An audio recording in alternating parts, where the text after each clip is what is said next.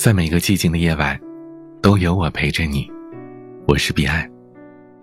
喜欢我的节目，请点击专辑上方订阅，每晚更新，你都可以第一时间听到。今天，有一位听友给我留言，向我倾诉了一件事儿。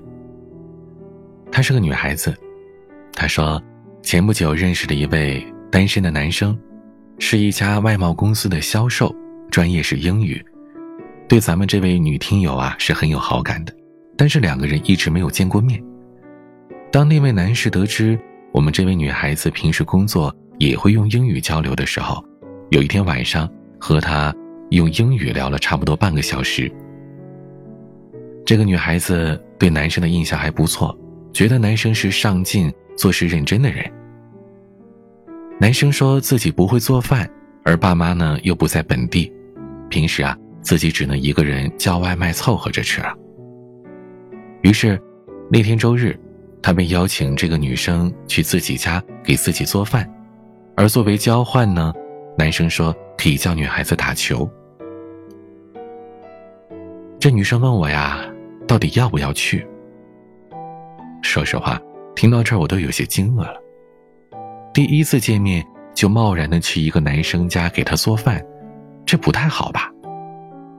我当然不赞成他这么做，毕竟他们也不熟悉呀。于是，这个女生就借故跟那男孩子说：“啊，他周日有安排了。”这男生呢，又邀请他周一下班之后去。这女生觉得男生可能没明白自己的意思，所以呢，就把自己的真实顾虑告诉了对方。可结果啊，这个男生却不以为然的，他觉得说。只是想让他来自己家里坐坐，也没什么别的意思呀。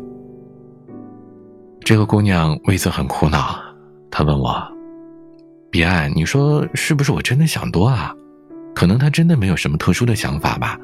是不是我有点以小人之心夺君子之腹了？”听了姑娘这话，我有点哭笑不得。我真想替她和那个男生说：“兄弟。”你要是觉得别人复杂，可你自己也不简单呐。你们两个人并没有那么熟，不是吗？第一次见面，孤男寡女的，你就约人家到家里。如果你要是真有诚意，不应该是提前几天约个地点，俩人吃顿饭，或者喝杯咖啡吗？说到这儿啊，我想起了自己曾经遇到过的事儿。记得我刚来上海不久的时候，认识一个房东，这两口子人都挺好的，也很热心。可我刚搬进去不到一周，这个男房东就发消息给我，说向我借一千块钱有急用，还不让我告诉他老婆，说怕有家庭矛盾。当时看到消息，我挺为难的。你说几万块咱没有，这个一千块钱总得有吧？一千没有，几百块也得掏得出来吧？如果不借，是不是不太好啊？毕竟人家是房东，低头不见抬头见的。正当我想答应他，我把这事儿跟我同事随口说了，我同事很诧异：“你为什么要借他呀？你跟他很熟吗？你不是刚搬进去吗？为什么他不让他老婆知道啊？他老婆要是不知道，这钱你以后怎么要回来呀？”同事一连串的疑问让我瞬间就清醒了。对呀。我跟他没那么熟啊。后来我找了个借口把这事给搪塞过去了。等时间久了，我跟他老婆熟悉了，我才知道，这个男房东啊喜欢打麻将，还经常输钱，他跟认识的人把钱都借遍了。他老婆还叮嘱我，如果她老公向我借钱，千万别借，因为他没有钱还的。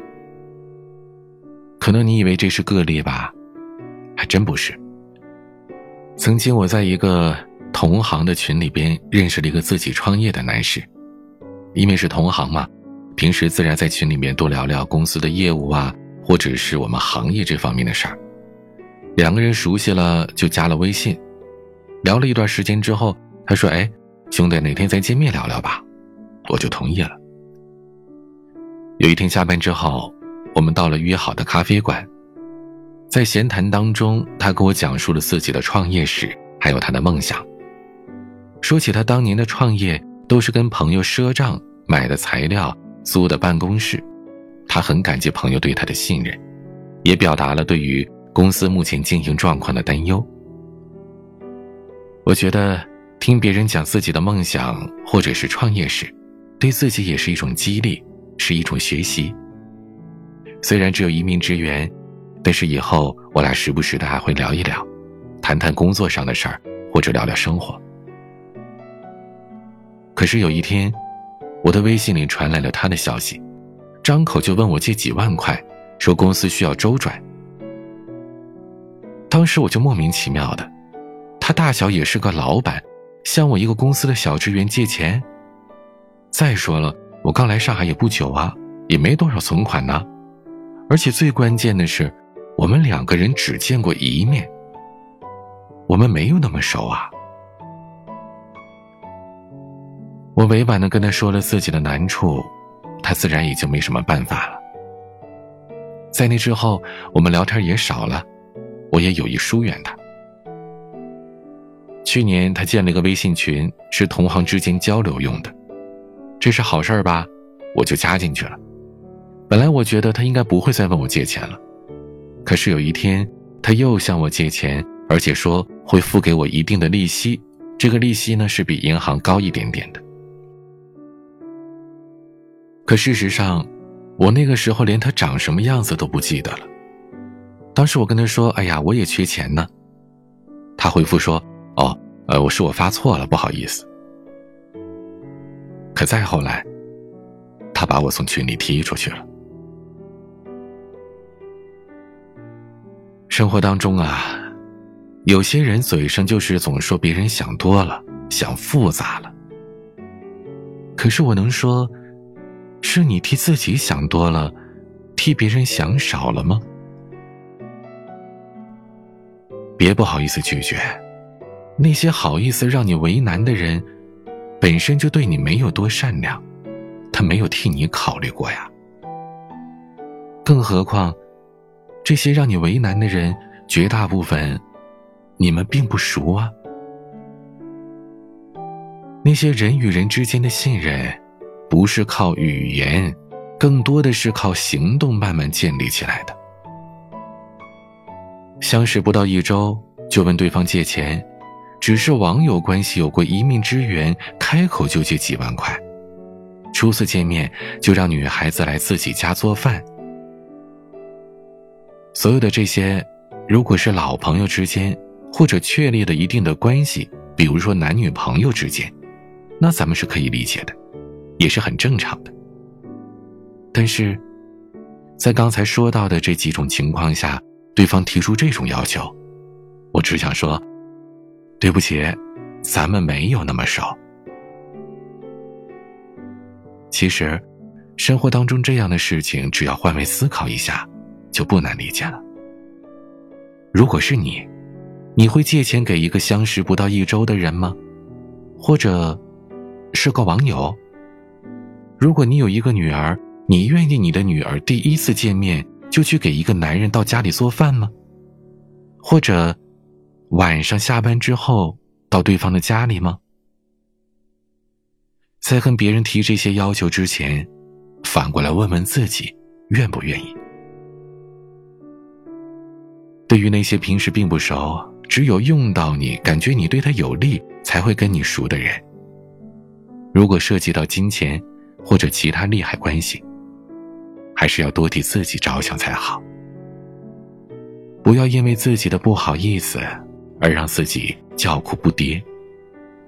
或许他正是利用跟你的这种不熟，来达到自己的目的。当然了。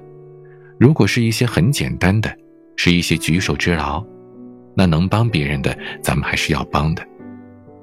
而如果两个人是好朋友，那自然是另当别论了。希望每一位朋友都能把握好人际之间的边界。对于那些让你为难的人，一句话告诉他：对不起，我们。没那么说。今天的节目就到这里。如果你喜欢，请点击专辑上方的订阅，每晚更新都可以第一时间听到。彼岸的全新音乐专辑《终于遇见你》已经正式上线了，每天分享专属的私密话语和好听的歌曲给你。可以在我的喜马拉雅主页上找到这个专辑，并且订阅。喜马拉雅搜索 DJ 彼岸，就可以找到了。如果你有想要倾诉的话语，或者想要讲述你的故事，可以添加我的微博 DJ 彼岸，或者我的微信号彼岸幺五零八幺七，彼岸拼音的全拼加数字幺五零八幺七。每天都有声音陪伴你，我是彼岸，晚安。窗外的天空无止境的黑，孤独的夜灯映射我狼狈。感情是捅破忧伤的嘴，总会有一堆伤痕累累。逃出的路口我找不着北，对手是魔鬼，总耐人寻味。后事全都说。